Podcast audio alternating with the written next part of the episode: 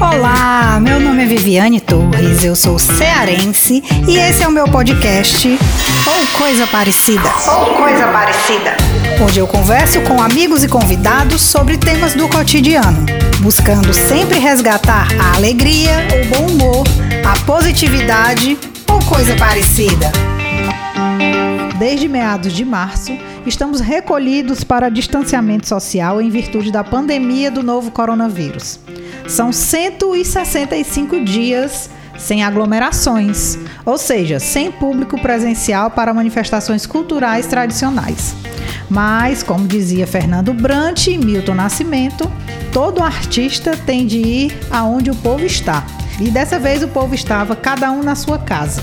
Então, os artistas precisaram se reinventar se redescobrir e entender como alcançar seu público.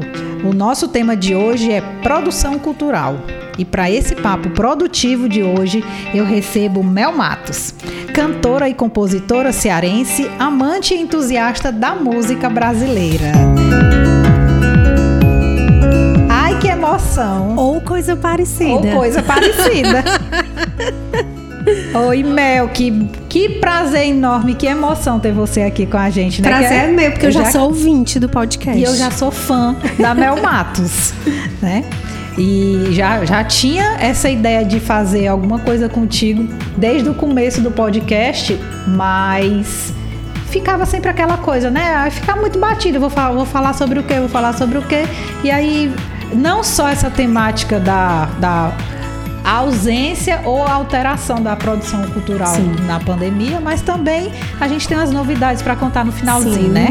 Beleza. Eu, eu tô muito feliz de estar, tá, porque como eu falei, eu adorei esse nome, essa referência à música, né? Então isso aí já tem tudo a ver, já me ganhou. E você tem colocado assuntos no seu podcast muito, muito interessantes. O último que eu ouvi, assim, que eu achei a minha cara foi o da procrastinação porque eu sou pisciana, né? Então a pessoa que realmente viaja na maionese mesmo, procrastina. é uma coisa muito séria, mas a gente vai tentando e vai tentando mudar, né? É, dizem que é sinônimo, né? Peixes e procrastinação, pois né? É. Mais ou menos a mesma coisa. Mas me conta, é, é isso mesmo, essa pandemia? O artista teve realmente que se reinventar? Com certeza. E foram vários momentos, né? O primeiro momento eu acho que foi, foi realmente aquele de muito desespero. É, as minhas fases, né? As, as minhas fases nessa pandemia. O primeiro momento foi um momento de muito choro, de muita angústia, de realmente é, muito desespero. Eu. eu meu aniversário foi exatamente no primeiro dia de lockdown. Então eu, eu digo que assim, eu lancei essa moda das lives de aniversário, que eu fui a primeira. Então já foi muito sofrido para mim, porque eu adoro aglomeração. Eu sou um artista, gosto de estar com gente e com meus amigos, com a minha família. Então já foi super é, é, complicado, mas ao mesmo tempo a gente, a gente sente essa conexão, a gente sente que as pessoas estão até mais atentas, né? A nós. E tivemos que nos reinventar de várias formas, né? É, o grande aliado dos artistas foram as lives, de fato. As pessoas se propuseram. As pessoas começaram a olhar mesmo. Eu acho que por mais que você esteja em casa, mas assim, aquela atenção, aquele cuidado, a valorizar mais. Eu ganhei muitos seguidores, né? Assim, se você for analisar de uma forma de números, né? Que quantitativo mas é, essa pandemia, muitas pessoas começaram a olhar um pouco mais para o meu trabalho, né? E eu realmente tive que pensar em possibilidades de conseguir me conectar com, com o meu público. E realmente acredito no isolamento social e eu acho que foi, ele foi fundamental para que a gente tivesse né, nesse início é, esses números, né? E hoje a gente está podendo sair um pouco, as coisas estão voltando. Então eu realmente me propus a ficar em casa mesmo, até porque meu trabalho, enfim, ainda será o último a voltar, a gente ainda não tem nem previsão de quando, quando volta. E, e eu tive várias, vários insights, assim, na pandemia, né? É, de produção musical. Comecei a também tive tempo de parar, porque essa coisa do se reinventar é de você realmente se, se fazer a sua própria autoanálise enquanto pessoa, enquanto profissional. Então eu comecei a ver realmente qual era o meu propósito, né, dentro do meu trabalho e dentro da, das músicas que eu, que eu que eu componho, que eu canto, dentro das pessoas, junto às pessoas que realmente estão comigo, ou a, ou a quem eu quero atingir, como eu quero atingir. Então eu comecei a, a ver até várias, várias formas, assim, mesmo direcionadas ao meu trabalho, sabe? Assim, de como chegar nesses, nessas pessoas, além do que a gente já tinha, né? Estudar, ver palestra, ver um monte de coisa. Redescobrir canções também, compor. Enfim. É, essa, essa época de, de pandemia, eu vi também você falou aí das lives e tudo, e eu vi que muitos artistas, eles existiam como artistas, não estou falando dos, dos mega artistas, né, dos, dos shows bilionários e tal. Eu estou falando do artista, do artista local, do artista pequeno, do artista que está em, em projeção, né? É, muitos deles tinham o seu trabalho e às vezes, quando estavam ou tocando no barzinho ou tocando no show, assim. Você tocou eles, num ponto crucial aí. Eram simplesmente a música ambiente, né? Isso, exatamente. Às vezes a pessoa estava lá naquele barzinho fazendo aquele é, tendo o cuidado de fazer músicas que agradem o público e tal, e às vezes a gente chegava assim, de perguntar assim: "Ah, legal essa menina cantando, quem é?" A pessoa sempre dizia: ah, não sei. Exato. Ah, não sei. E depois dessa história da, da pandemia com as lives, a pessoa estava em casa, precisou da, da música para poder até manter a sanidade mental, porque Exatamente. vamos combinar, né? Sem isso, tava todo mundo louco, Com pirado. E na hora de assistir a live, viu aquele artista e teve que realmente ver o artista. Exato. Né? Não dava mais para colocar lá o computador, colocar lá na televisão e esquecer. Né? Não tinha mais aquela história da música de fundo, da música ambiente. Então teve que ver o artista, teve que. E muita gente com isso acabou dizendo: Ah, legal, quem é? Faz o quê? Tá Muito. desde quando? Você tocou num ponto assim crucial, porque é exatamente isso. Acho que tem, vários, tem vários memes que circulam na internet. É, aquela história, ah, você não quer pagar, quer, quer escutar a música do seu artista, mas você não quer pagar 10 reais pro cover do seu do músico local, né? Algo desse tipo. E isso daí realmente foi uma coisa que foi muito, muito crucial, porque quando eu, até quando eu falo assim, ah, eu ganhei né, muitos seguidores, mas foi nesse sentido, de pessoas que começaram a olhar de fato a produção da artista, porque também eu comecei a, a fazer lives às sextas, né? E como tudo que eu faço, é, comecei como para poder a gente chegar nesse ponto comecei, eu fui convidada, de início eu fui um pouco relutante de fazer live, apenas clicar o botão do ao vivo e, e entrar na história. É, eu comecei participando de festivais, né, é, é, online, é, também de alguns de alguns algumas instituições que me chamaram para fazer e tal. Só que eu vi a importância disso aí para minha saúde enquanto cantora, saúde mental, de estar tá cantando. A música estava me curando naquele momento. E eu tava conseguindo me comunicar com as pessoas mesmo, assim, cada comentário que subia era um afago no meu coração. E isso, quando a gente tá é, cantando num bar, né? Você canta, você se esforça, você tá vendo aquelas pessoas, mas aquelas pessoas, às vezes, muitas vezes, elas não estão conectadas a você. Então, a, o grande lance dessas lives é exatamente isso porque as pessoas tiveram realmente que parar para olhar e para interagir, para você ver, porque ali você tá vendo com o olho, você vê, ah, tem tem 500 pessoas aqui. Mas na live, por mais que você veja os números, mas para ela se fazer vista, ela tem que comentar, ela tem que falar alguma coisa. Então ela teve que realmente parar para poder lhe observar, né? E, e aí foi muito interessante porque eu, a primeira live que eu fiz na sexta-feira foi realmente despretensiosa. Disse, não, vou fazer junto com, com. Eu moro, sou casada com, com o Dado, né? E aí ele foi meu, o meu DJ, meu produtor lá, musical. Dado multifunções. Dado multifunções. E aí a gente sentou e disse assim: ah, eu vou fazer aqui. Aí comecei a fazer coisas temáticas. Mas a primeira foi realmente. Foi um tema bem aleatório. Foi música brasileira num todo, assim. Eu abordei até uma fiz até uma brincadeira do Silvio Santos, que é qual é a música, Pablo, né? Então foi a primeira. E as pessoas começaram a curtir, começaram a assistir e já ficaram. E tem na próxima. Ah, na próxima sexta votei. Então, na, na mesma live, na primeira live que eu fiz, eu já criei essa expectativa e já comecei. Disse, não, vou fazer na próxima sexta. E aí fui fazendo, fui fazendo, cada sexta-feira uma temática diferente, tudo. Até que comemorei os meus 10 anos de carreira, que era algo que eu tinha programado para esse ano, era um, um, uma tour comemorativa dos meus 10 anos de carreira autoral, né, e tudo mais. E eu disse, não, não posso deixar passar, já que a gente está nessa, nessa live, né, nessa, nesse, fazendo shows, né, online e tal.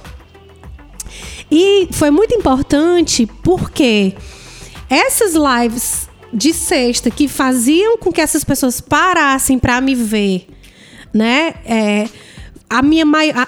Elas, eu comecei realmente a, a, fomentar esse público, né? Que eu acredito que, que em todos esses anos de barzinhos que eu fazia em presença presencial e, e as pessoas estavam ali para escutar, mesmo que músicas dos outros ou de projetos distintos que eu fazia, mas é, elas começaram a realmente esperar a próxima sexta, independente da temática, interagir comigo. E quando eu fiz, que foi a minha maior e melhor surpresa, a minha live autoral, foi a minha maior audiência. Né? Então, realmente, essas pessoas começaram a conhecer a Mel Matos, o meu trabalho com a música brasileira e compraram a ideia de assistir um show inteirinho meu autoral, né? Então que isso daí foi para mim assim uma das melhores coisas mesmo assim nesse sentido de chegar no meu trabalho e ter a melhor audiência né? Foi realmente a conexão. Com Quando essa você conexão. viu que existia a conexão, né? Exato. E, e aí foi muita coisa nova, né? Porque muita coisa Instagram nova. você a gente está acostumado, né? É. Todo dia a gente faz uma livezinha, né? né? Faz uma story, faz alguma coisa assim, é. mas as outras tecnologias tudo veio. Demais. Tchan, demais. E assim é muito são é realmente a gente, a gente, como é que a gente vai investir em algo a gente artistas que não está trabalhando como é que a gente vai fazer uma mega live mega produção se a gente não tem como patrocinar isso né Assim, a gente não tem como fazer isso. Então eu contei com uma equipe também, mais uma vez, de dois, de três, no caso comigo, né? que foi o Dado e o Júnior. Uma equipe, né? Como uma é equipe, exatamente. E aí a gente conseguiu fazer uma. Essa live comemorativa a gente fez no YouTube. E realmente, porque a gente queria entregar o melhor som, a melhor imagem. Eu podia apenas abrir o meu celular e fazer de uma forma, né, mais rústica, né, digamos assim. Mas eu queria entregar um, uma coisa bacana, então foi muito legal porque a gente teve é, foi um trabalhão grande. Tenso. Muito tenso, porque até a gente chegar nessa live do YouTube é, foi um sofrimento grande. Muita gente, a gente não tinha equipamento de som, então eu pedi emprestado equipamento de som.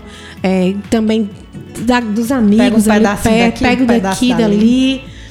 E consegui alguns parceiros, né, é, pra, pra, de apoio, mas foi realmente uma luta muito grande. Mas pelo menos foi muito bacana porque a gente teve uma audiência muito legal.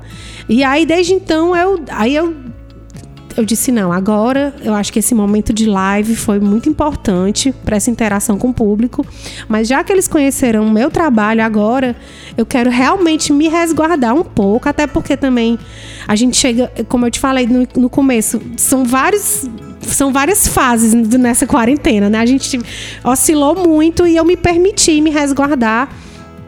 Eu até adoeci, mas não foi Covid, não foi, fiz o teste, deu tudo certo. E eu, eu tive, um, enfim, uma crise de sinusite, e aí foi o momento que eu tive que me resguardar. E aí eu acabei. É, é, sentei com o dado, eu digo, não, agora, agora nós vamos compor. Aí vem uma outra história, né? Aí veio outro momento. Outro é, momento. Ainda falando dessa história da. Vamos já pa passar para esse outro momento. Mas ainda falando da, da história das, das, do marketing digital, das redes sociais e tudo, é, como, como a pessoa que já tinha alguma coisa saiu na frente, né? Se, se virou melhor nessa época, nesse período, né? Eu conheço artistas que são queridíssimos e tudo, que não tinham, não usavam as redes sociais para a promoção do seu trabalho, né? Sim. né? Isso fez um diferencial danado, né? Demais. né? Saiu todo mundo, vários grupos que eu tenho de música, saiu todo mundo correndo atrás dos, dos inscritos no YouTube. Era, era um troca-troca. Assina meu canal, assina meu canal. E, e porque realmente se viu que era a, a plataforma que a gente podia para trabalhar e para também ser monetizada, apesar de que realmente é uma matemática, é uma, um estudo muito prolixo e profundo esse, esse lance de YouTube, de monetização.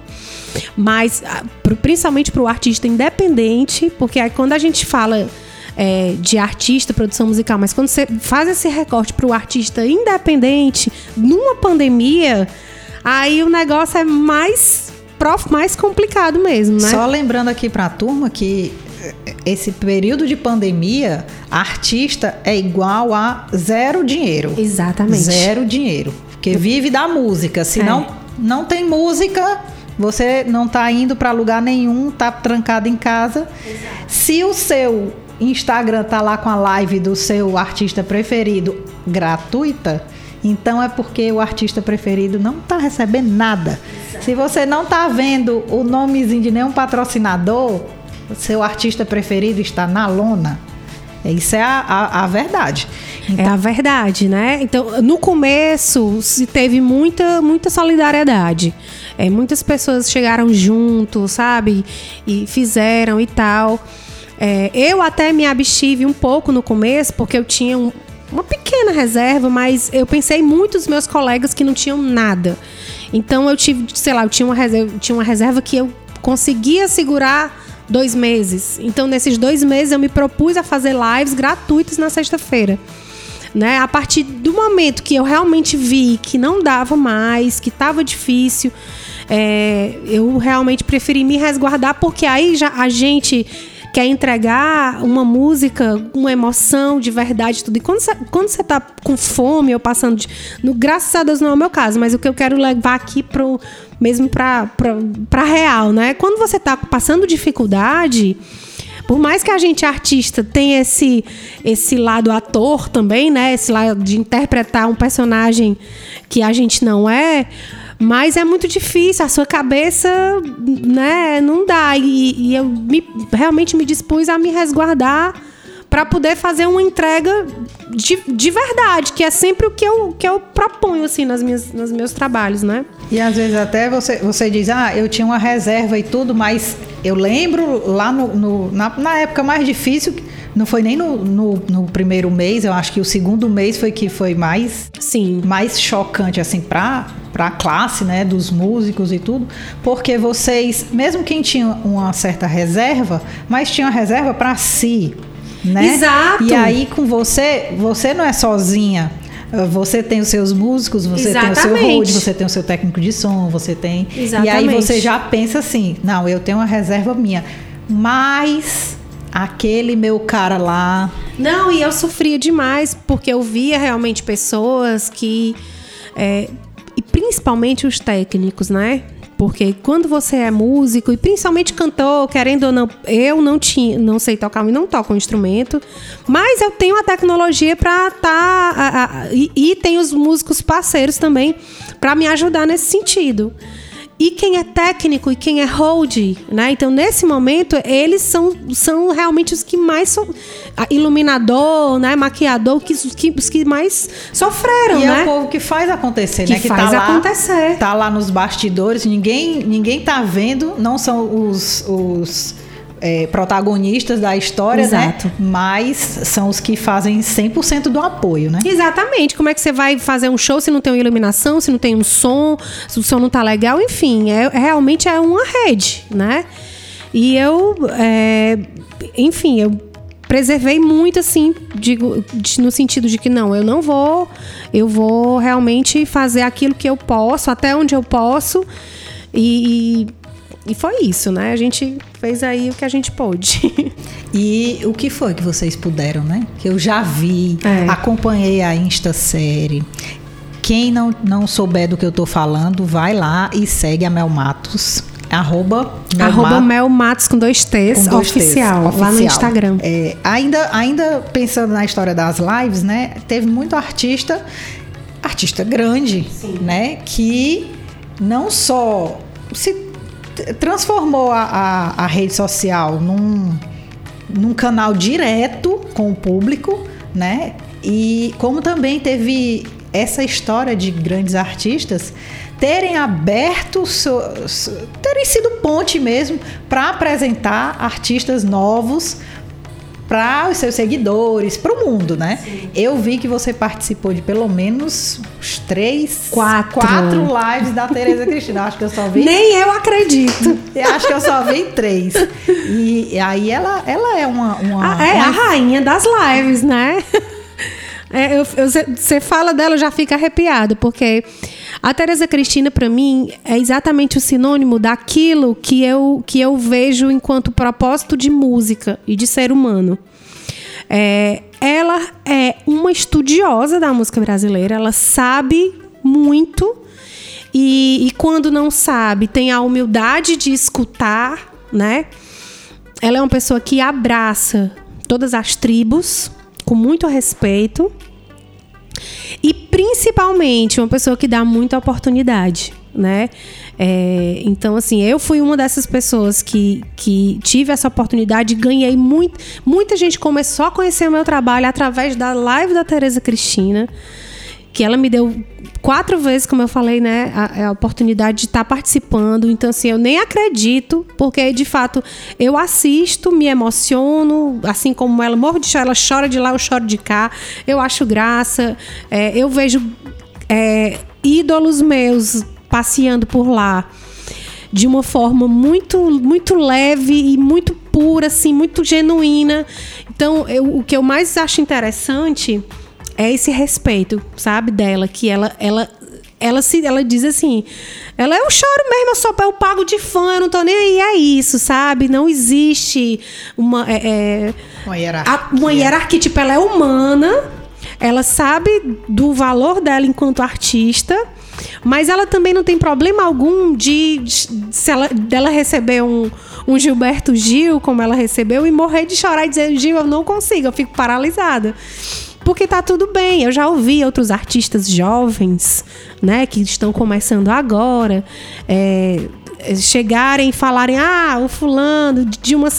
Que eu acho assim que a gente deve um respeito, sabe? A gente, a gente tem que saber é, respeitar quem veio antes da gente, quem construiu, quem abriu esse caminho todo, né?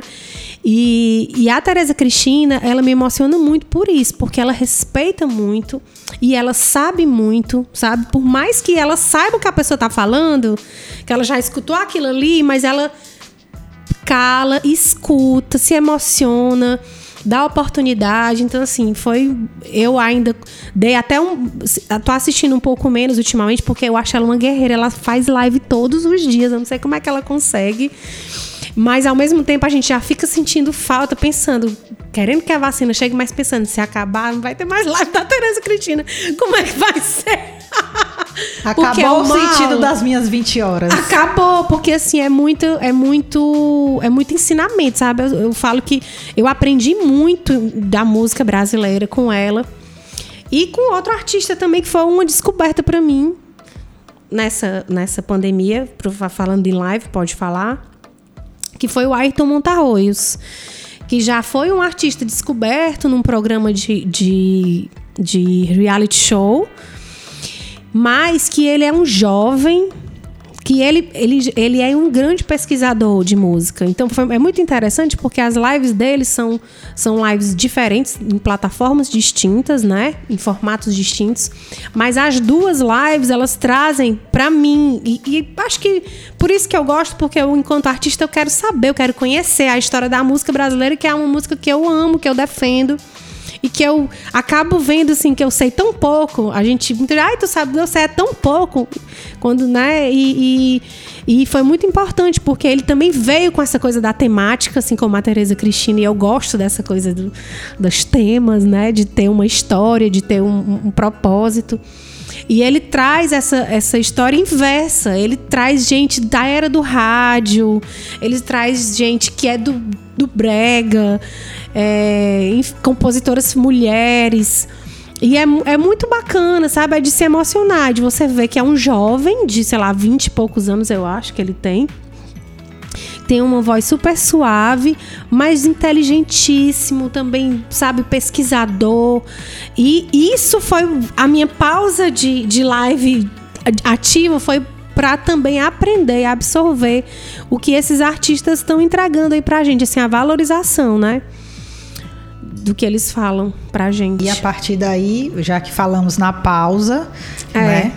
Esse, esse processo criativo que, que realmente estava tava em pausa, né? Na época que você estava fazendo Sim. live, live, live, vamos dizer que estava meio adormecido, né? Exato, total. E são dois compositores dentro de casa. Exato. Né? E com a corre-corre das lives e o dia a dia e a rotina, parece que o processo criativo ficou um pouquinho adormecido. Exato. E aí o gigante acordou? Acordou. Pois é. Um belo dia. Resolvi é, mudar? Resolvi mudar. Mas também veio já de um processo criativo. Porque foi muito importante essa pausa para mim. Eu sou uma pessoa que eu preciso de lista, eu preciso realmente de ter o que é que eu, sabe, de agenda, escrever o que é que eu tenho que fazer. Porque eu não funciona. Assim como falei desde o início, sou pessoa que procrastina. procrastina uhum. Então, se eu não tiver isso, né, né não dá.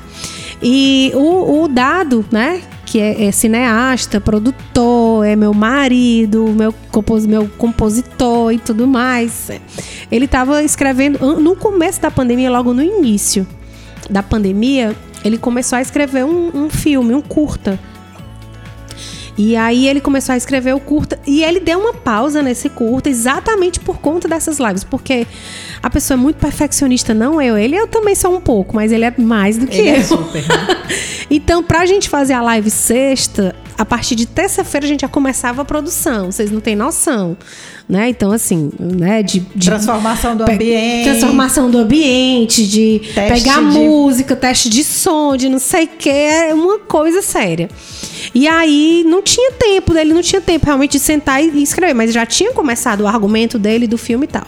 Quando todo esse processo passou, né, que eu já tava ali, ele voltou a escrever e eu voltei e eu fiquei realmente me recolhida, mas estudando, pesquisando e tal. Aí eu peguei e disse: "Quer saber? Vamos compor?" porque eu fazia muitos collabs, né? Fazia, eu fiz alguns vídeos com, com os meus músicos, com o pessoal do, do samba, é, fiz outras lives também com entrevista, com bate-papo, tudo, mas eu disse, não, agora a gente tem que. Vamos, vamos aproveitar, já que está demorando tanto isso, então vamos, vamos criar, né? Vamos aproveitar esse tempo para criar. E aí, qual é o argumento, né? E aí eu, eu peguei. Aí ele pegou e disse assim: Pois é, eu tava precisando de uma música pro meu filme que eu estou escrevendo. E aí eu disse, pois então pronto, como aí me contou um pouco da história do filme, né? E eu disse, pois vamos fazer a música com essa temática. Sem spoiler do filme? Tá, vou falar, né, gente? vou falar, porque Ai, aí também é demais. Pode, spoiler pode. A gente é... não conta pra ele. Como eu já soltei, eu já soltei no meu, na minha Insta, sério, que é o nosso segundo ponto, o spoiler do que é o mote aí da, da composição, então eu vou falar. Ele fez uma pesquisa, né, de, de enfim, na internet e tal, e no jornal, passando direto que durante a pandemia, muitos casais se separaram, se divorciaram, né? Isso foi, foi notícia e tudo mais. Então ele escreveu o filme baseado nessa história, né? De um casal que realmente tinham criações diferentes, é, um casal interracial e de realidades distintas e que começaram realmente a chocar dentro de casa e não, não rolou. E aí eu disse, então vamos fazer isso, vamos colocar isso na música de uma forma ampla. sem definir nada, né? Só definindo que é um casal, que é uma separação.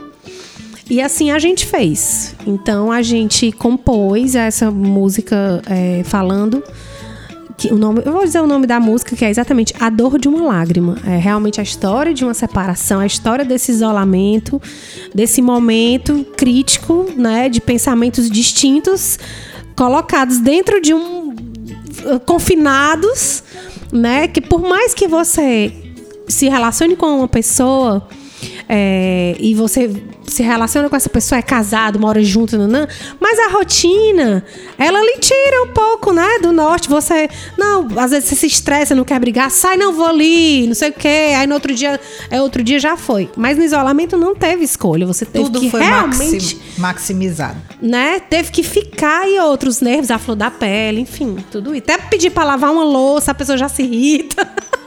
Ninguém pede pra lavar a louça Ninguém. na pandemia. E eu já disse pra todo mundo entrar lá e seguir arroba Melmatos com dois T's, Melmatos Oficial. E se você já foi lá seguir, já, tá, já viu a Insta série, você hoje vai ver o making off do Isso. clipe que vai sair Sexta-feira. Sexta-feira, lançamento da música, lançamento do clipe. Eu tô sabendo de primeira mão porque é, aqui é. Eu tenho informações privilegiadas porque faço parte da, parte da família. Então vamos lá. Né? Isso é- não é segredo para ninguém. É, e falando mais sobre esse processo criativo, né? É, você disse, não, eu fiquei mais, mais quieta, mais resguardada. Você acha que essa questão do, do, do autoconhecimento, do, do, do, do autorrespeito e tal, isso, isso facilita o processo criativo? Isso Muito. Principalmente pro nosso meio, que, que é muito. Que é muito cruel, né? Assim, que cobra muito da gente, né? É, a gente. é, eu não posso ter o luxo, por exemplo, de dizer assim: ah, não quero ver rede social. Não tô afim. Eu vou. Porque eu tenho amigos, né, que são profissionais liberais e tal, que não precisam disso. Disseram, não, ai, cansei, porque é muita coisa ruim, é muita mentira, né? Sei lá o quê, né? E vou sair das redes sociais. E eu não posso ter esse luxo, porque afinal de contas eu quero que as pessoas conheçam o meu trabalho, né? E de fato a minha rede social eu uso muito direcionado para o meu trabalho. Então eu realmente tinha algumas coisas que você, enquanto artista independente, você trava em certos momentos. Por mais que lhe digam todos os processos que você tem que fazer, chega uma hora que você, a sua perna não alcança, que não dá. Porque a gente está na pandemia, precisa, tudo se precisa investir. Vivemos num sistema. Vamos ser, né? Não vamos ser hipócritas, vivemos num sistema capitalista e tudo a gente precisa de investimento. Então chega uma hora que o artista independente ele não consegue, ele faz tudo que, se, que precisa se fazer. Mas é, o público é que vai realmente ajudar nesse processo, né? Então, assim, eu realmente tentei sair um pouco dessa paranoia quando chega nesse autoconhecimento, né? De, de você ver o outro, de você estar dentro dessa rede social e de você ver o outro tendo uma, uma certa performance que você. A história da comparação é a pior coisa que existe, né? Cada um tem sua realidade. E, mas você ter esse entendimento, não com um olhar de, de inveja, digamos assim, ai, porque o outro conseguiu, por que, que eu não consigo? E aí vem o autoconhecimento, aí vem o autocrítico, você olhar e dizer, não, peraí. Sou eu, deixa eu ver o que é que eu tô fazendo. E por que eu tô fazendo da forma que eu acredito, né? Esse é o meu propósito, o propósito de A ou de B é diferente do meu e, tudo, e tá tudo bem né? Cada um tem um, um- um foco di- distinto e então foi muito importante para mim, sabe? Eu acho que a- eu agradeço muito a minha saúde mental de ter esse discernimento, de entender que é, é óbvio que um artista que tem um certo perfil ou que acredita em certas coisas vai ser diferente daquilo que eu acredito. E ter esse, auto, esse autoconhecimento, sabe, foi, foi assim, um dos presentes para mim. Nessa, nessa, uma das coisas que- de ensinamento que eu, que eu tive nessa quarentena que eu quero levar para a minha vida, de amadurecimento cada vez mais. É, de olhar o outro com respeito e de, e de aplaudir, né? Por mais que tenha um propósito, uma forma distinta da minha, e deu entender que por mais que eu esteja ali com passos lentos, mas eu estou fazendo daquela forma que eu acredito. Eu falo isso muito direcionado ao meu trabalho, né? Que é realmente uma coisa que eu, que eu vivencio muito, assim que eu vivo para isso. Então, é, e é algo que quando, quando me, des, me desmotiva, as coisas, claro, da humanidade, mas da minha vida pessoal, é o trabalho. É algo que me deixa mal, assim, triste, é quando eu faço alguma coisa no trabalho que que eu, enfim, que dá um deslize que me deixa triste.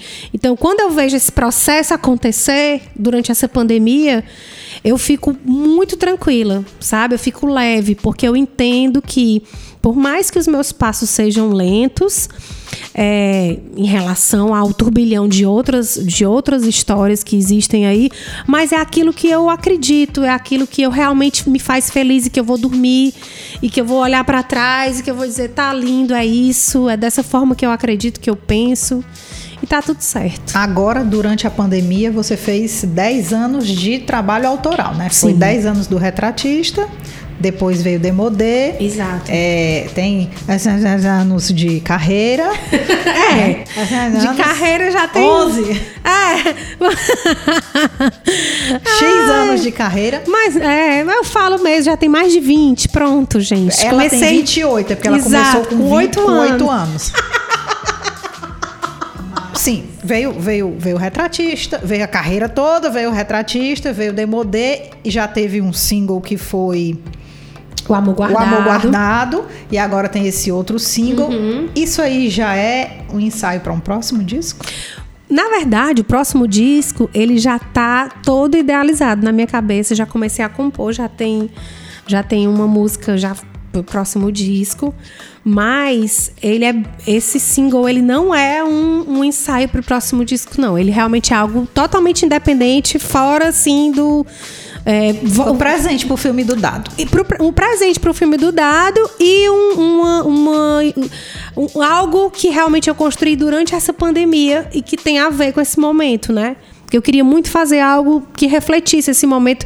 Graças a Deus que não fala, não é nada sobre mim, mas infelizmente fala de uma situação, ou felizmente, né? Porque afinal de contas, quando uma coisa não tá legal, é melhor que cada um vá pro seu lado mesmo. Tem gente que tem essa imaginação, né? Que se a pessoa compôs é porque está vivenciando. É, e é interessante tem que falar, a gente olha, abordar não, isso, não, sabe? Eles não estão se separando. Viu? É muito importante, porque quando eu, como eu, quando eu lancei meu primeiro disco, que fala de uma menina que sai do interior e vai para a cidade grande, as pessoas todas achavam que eu, que eu tinha morado no interior, que eu era do interior. Ah, você é do interior do Ceará, né? Uhum. E tudo. então, assim, tudo é uma metáfora, né? De você estar tá num canto em busca do seu sonho. Da... Então, assim, as pessoas elas acham que a gente, a gente, vou dizer uma coisa para vocês, gente, a gente vira personagem mesmo. Quando a gente compõe, a gente também tá contando a história de alguém, não é só a nossa. Tem muito, tem muita história contada sobre a gente, mas tem muita história que a gente conta que é de outras pessoas. E a dor de uma lágrima, é, se você não ouviu ainda, você volta uns três, dois episódios, três episódios e escuta o, o episódio sobre relacionamento abusivo que nós fizemos, que foi uma coisa que realmente está muito, muito. atual, né? Muita gente sofrendo a, a dor de uma lágrima. Na verdade, ela conta uma história que acabou bem, né? Ah, eles se separaram, mas os dois continuam a viver.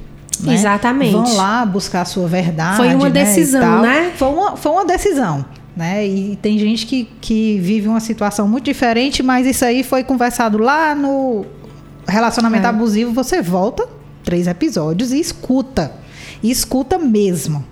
É, no mais, eu queria que a Mel deixasse o seu merchan, seus agradecimentos, suas, suas considerações finais. Eu quero só pontuar a Instasérie rapidinho, falar para vocês que a Instasérie que está lá no Instagram, ela fala realmente desse processo criativo, que é muito importante as pessoas ver, saberem que quando chegar a música pronta, elas acham que ah, vida de artista é muito fácil. Né? né? Chegou assim a inspiração A vida de artista e, é muito fácil, exatamente. Então, assim, e eu, e eu mostro em formas, de uma forma rápida e de uma. E assim, a música também, ela, ela é muito intimista. Então, ela tem, teve uma produção rápida, porque ela só tem guitarra e voz. Mas o processo é o mesmo. É gravar, mixar, masterizar e depois subir, divulgar, enfim. Aproveita que você está aqui nessa plataforma do Spotify, já começa a me seguir também no Spotify. É, então, é, foi muito importante mostrar esse processo, que também foi um insight que eu tive porque eu estava vivenciando esse processo de estudar o marketing, de entender. Eu disse, não, acho interessante as pessoas saberem isso, sobre isso. E convidar todo mundo para me seguir no, no, no, canal do YouTube. Meu canal é Mel Matos Oficial também, lá no YouTube. É, me sigam aqui na, no Spotify ou nas outras plataformas de sua, de, de, de sua preferência. É, dizer que a dor de uma lágrima vai ser lançada sexta-feira. Já façam o pré-save lá, já tá tudo no ponto, só esperando. Já tô ansiosa aqui para mostrar para todo mundo essa música. O clipe foi feito todo na minha casa. Então, é, Dado dirigiu, Felipe Mota fez, é, enfim, ajudou também na, na fotografia. É, o, o Júnior Torres fez a mixagem e a masterização, o Lúcio Souza gravou guitarra. Então, assim, eu tô aqui ansiosa para mostrar para vocês. E eu quero agradecer demais a sua presença aqui né? Não só pelo, pelo do, pela doçura que é escutar a sua voz o tempo todo, até falando, né? Cantando, então, eu sou muito suspeita para falar, porque sou fã desde quando ela era meninazinha. é, eu, eu, sou dois anos mais velha do que ela, mas é a verdade. E fiquei feliz de você ter aceitado o convite, ter a gente ter conseguido nessa loucura encaixar essa, essa coisa. Estamos aqui gravando com toda a segurança, mas estamos gravando no estúdio Júnior Torres Produções, que foi outra outra vitória nessa pandemia que a gente reativou o estúdio. É, queria agradecer também a ele próprio, Júnior Torres, pela produção, e a We Update, na pessoa da Maria Tereza, que gerencia nossas redes sociais, minha e da Mel Matos. Tá? Exatamente, tá? a gente já começou com uma parceria e aí já já a gente vai estar tá fazendo uns conteúdos muito legais. O We Update é sucesso. Sucesso, uma pessoa de cabeça fresquíssima é. e a gente só tem a agradecer. Então, foi isso. Esse foi mais um episódio do podcast ou coisa parecida. Fiquem ligados, toda segunda-feira tem mais. E esse foi mais um episódio do podcast ou coisa parecida. Fica ligado que semana que vem a gente volta com outro tema, sempre focado na positividade. Até lá!